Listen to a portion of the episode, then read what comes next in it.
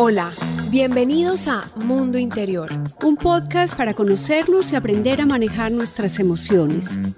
Soy Lucy Roldán, psicóloga, y yo, Clara María Reyes, periodista, y estamos juntas porque creemos que conversando enriquecemos nuestro mundo interior.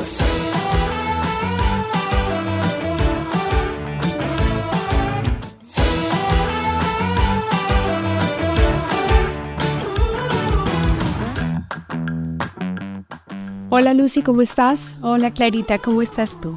Bien y contenta del tema que vamos a hablar hoy. Tú dices que no hay vacunas para las crisis emocionales. Así es, el pensar que todos de algún modo o en algún momento de la vida podemos estar vulnerables a presentar una crisis, pues nos deja como ya de entrada una perspectiva o una expectativa de que sí, no soy yo diferente a los demás, quizá el conocimiento a veces nos da la ilusión de que podemos estar más protegidos en algún momento, pero lo cierto es que todos en algún momento de la vida podemos presentar una crisis. ¿Y qué es una crisis? Es el conjunto de cambios que se presentan ante una desorganización. Normalmente hablamos de algo que está estructurado, hay un cambio y cómo yo lo vivo, ese cambio, es lo que me puede hacer desarrollar una crisis. Normalmente es algo que sentimos como amenazante o peligroso. De hecho, en los ideagramas chinos, la palabra crisis se representa con dos figuras, una de peligro y la otra de oportunidad. Y esto nos habla que las crisis en realidad son estas reacciones que tenemos ante cambios, pero que encarnan una posibilidad y es la de ayudarnos a crecer, a transformar, pero en realidad, primero que todo, ver que la crisis se nos presenta cuando esa amenaza, ese peligro, de alguna manera sobrepasa las posibilidades de afrontamiento de la situación en ese ratito. Y bueno, crisis hay muchas, ¿no? Podemos hablar de crisis financiera, crisis de identidad, la crisis de los 40. Es decir, crisis eh, se vuelven hasta famosas y empezamos a tenerles miedo. Siempre tienen una connotación negativa, pero tú nos hablas de oportunidad. Si quieres, háblanos tal vez de esos acontecimientos que hacen que se generen esas crisis. Hay una tendencia a pensar que son tres variables las que aumentan la probabilidad no es que todas las personas en esas circunstancias vamos a presentar crisis, pero cuando hablamos de aumentar la probabilidad es que si se reúnen ciertas condiciones es posible que esa sea nuestra reacción. La primera es cuando ocurren eventos muy fuertes emocionalmente hablando, traumas, cosas que nos generan mucho impacto y lo interesante de conocer esta mirada del que es algo que nos sucede, es que también puede ser algo que nos sucede positivo, pero que nos transforma mucho la vida, que nos implica como un antes y un después, y eso es lo que nos puede vulnerar. Voy a mencionarlas rápidamente y luego profundizamos. Una es cuando nos sucede algo.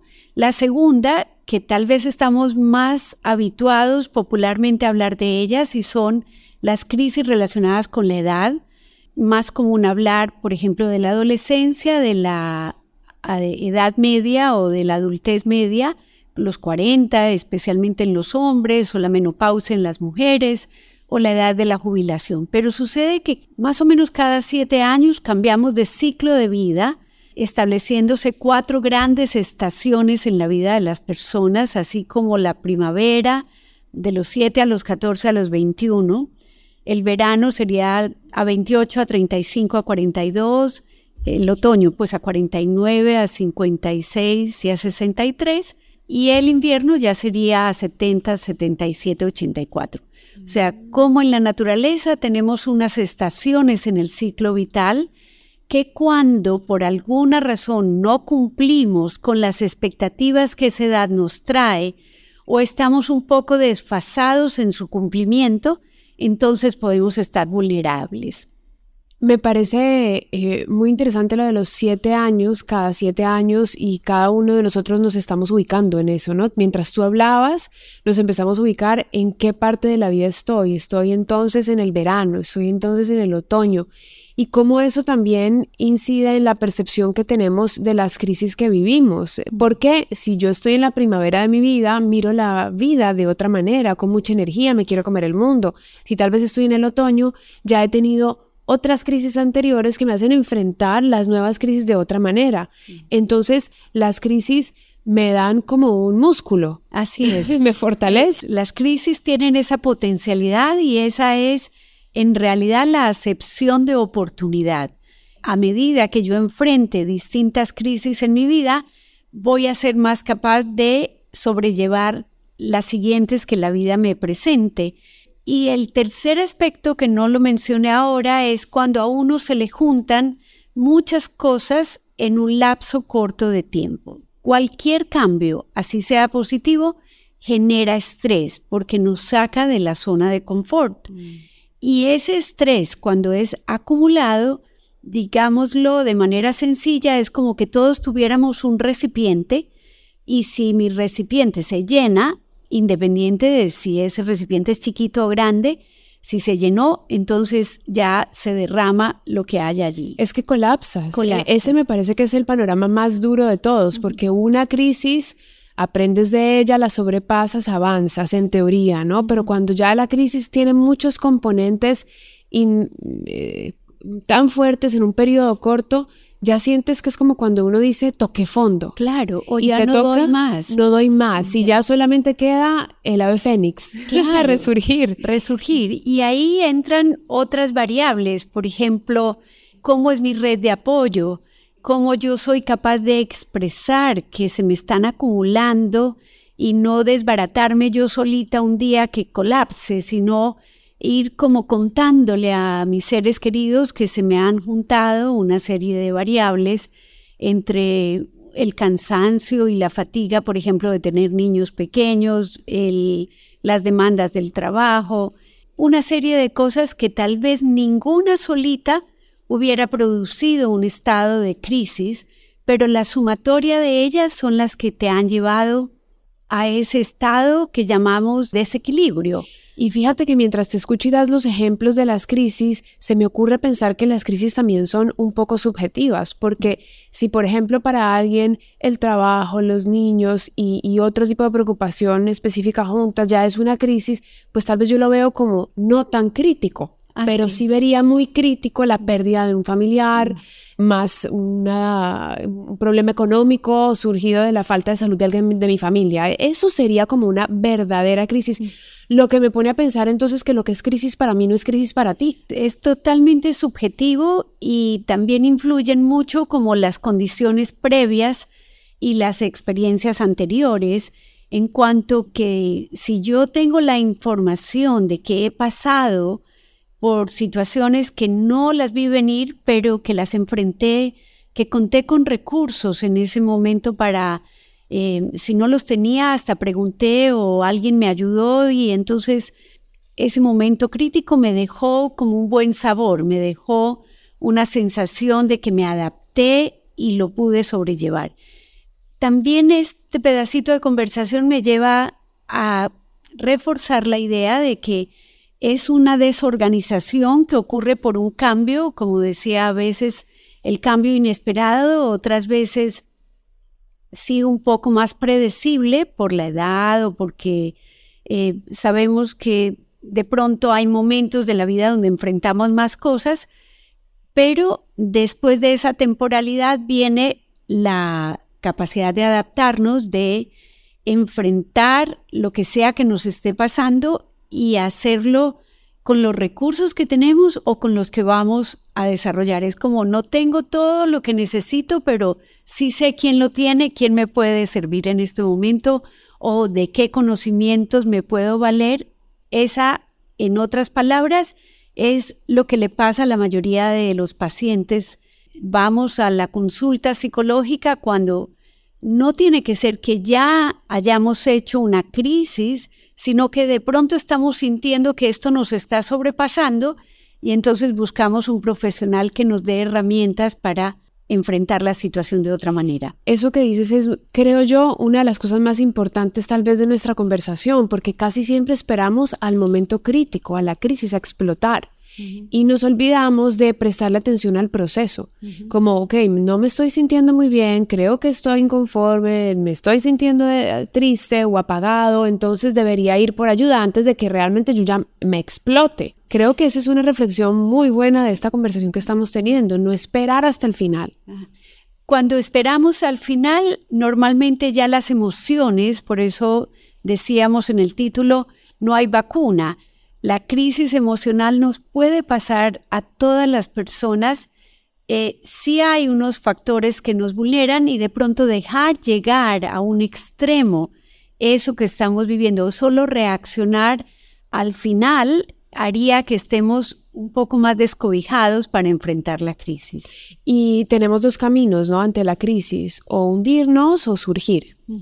¿Cuál sería entonces ese método para irnos por el camino que nos transforma hacia la mejora? El, vernos eh, como no víctimas de lo que nos está sucediendo, creo que es eh, la primera cosa importante. A todos nos pasan y cuando hablábamos ahorita del carácter subjetivo, también está en que, en que puede que otra persona estime que lo que a mí me está pasando es una tontería, pero si yo lo reconozco como algo que es importante para mí, entonces darle suficiente atención, no desestimar porque parezca algo sencillo para otros. No, si es importante para mí, entonces debo hacer un alto y atenderlo. Y atenderlo significa que me pregunte, a ver, ¿qué recursos tengo? ¿Qué puedo incluso sacar de esta situación? Para aprender o para decirle a otras personas, reconocer, como decía ahora, la red de apoyo que tengo a mi lado. En momentos de dificultades que conocemos a los amigos, por ejemplo, sabemos quién está ahí en nuestros momentos críticos porque a veces estar ahí cuando estamos bien, pues es muy fácil.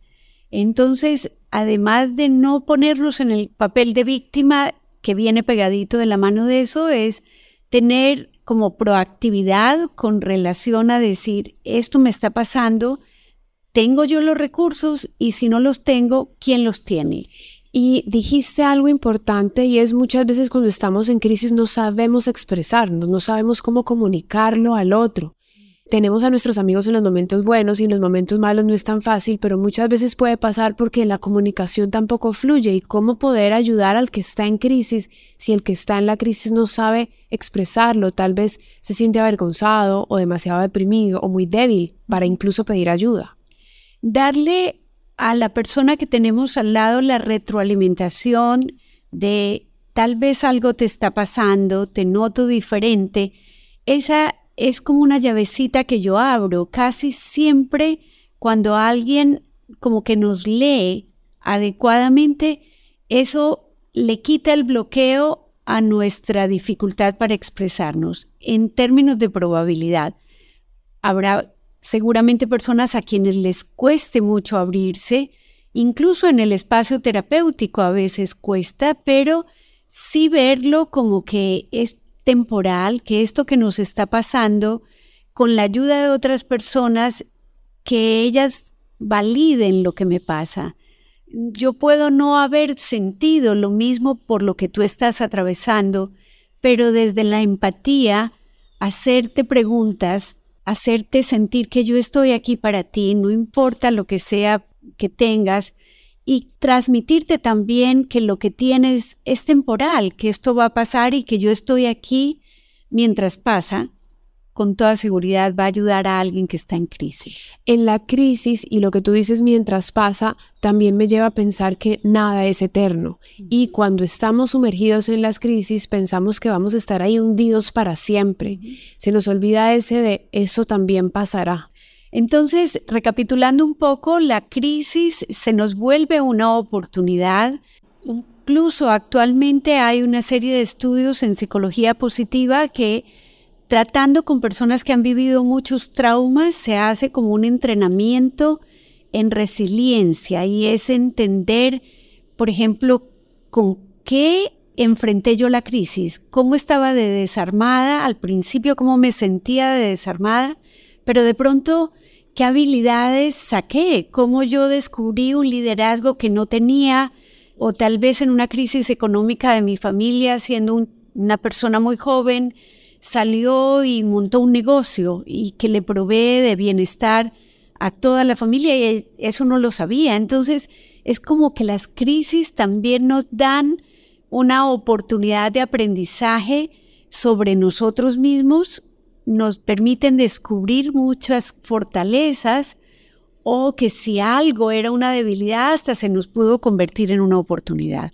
Y hay algo que es una verdad y es que no hay nadie que esté exento de pasar por una crisis, ¿no? Por eso la, el título, no estamos vacunados, pero también la verdad que se pega allí es que no hay crisis que duren toda la vida, como no hay males que duren 100 años. Creo que poder ver esta temporalidad es lo que tal vez a una persona que está en ese periodo de desorganización que trae la crisis, insisto, tres como momentos. Sí hay una secuencia en la crisis. Primero es una desorganización, y luego verlo como una temporalidad de lo que sea que estoy experimentando y una posibilidad de adaptarnos incluso a esas nuevas condiciones que no son favorables.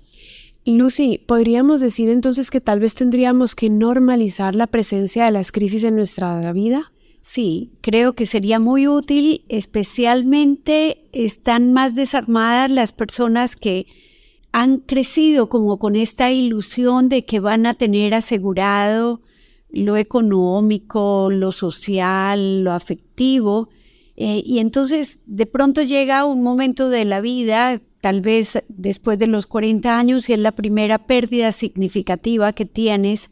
Entonces, sí, explicarle desde niños la educación, normalizar, entender que las crisis hacen parte de la vida y que gracias a ellas incluso nos descubrimos, afianzamos nuestras redes de apoyo, porque cuando compartimos, por ejemplo, dolores o situaciones difíciles, encontramos una dimensión del otro y creamos un vínculo mucho más sólido que cuando solo hemos estado pasando buenos tiempos. Bien, entonces, a cambiar nuestra mirada con respecto a las crisis para poder afrontarlas con esa nueva perspectiva de aprendizaje, entendiendo que las crisis nos transforman. Asimismo, entender que si por alguna razón nos estamos sintiendo vulnerables, tal vez empezar a buscar la ayuda oportuna, no esperar a que reventemos, aunque también algunas veces sucederán situaciones que no estábamos esperando y en ese momento tener como esta claridad de decir, igual yo podré aprender, igual me podré adaptar, igual podré salir de esto en algún momento. Lucy, nos quedamos con todos estos conocimientos y reflexiones tuyas. Muchas gracias. Gracias a ti también por la conversación.